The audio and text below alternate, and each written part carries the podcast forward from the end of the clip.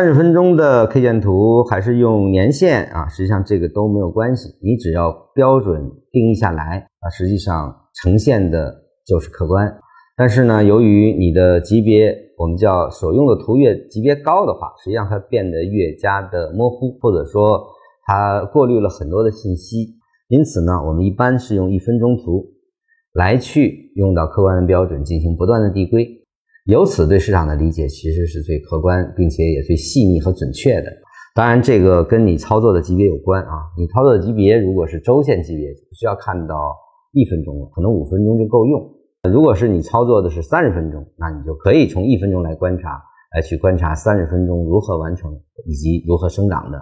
所以说，观察一分钟图并不是为了操作一分钟，观察一分钟图是为了更好的理解三十分钟走势如何完成。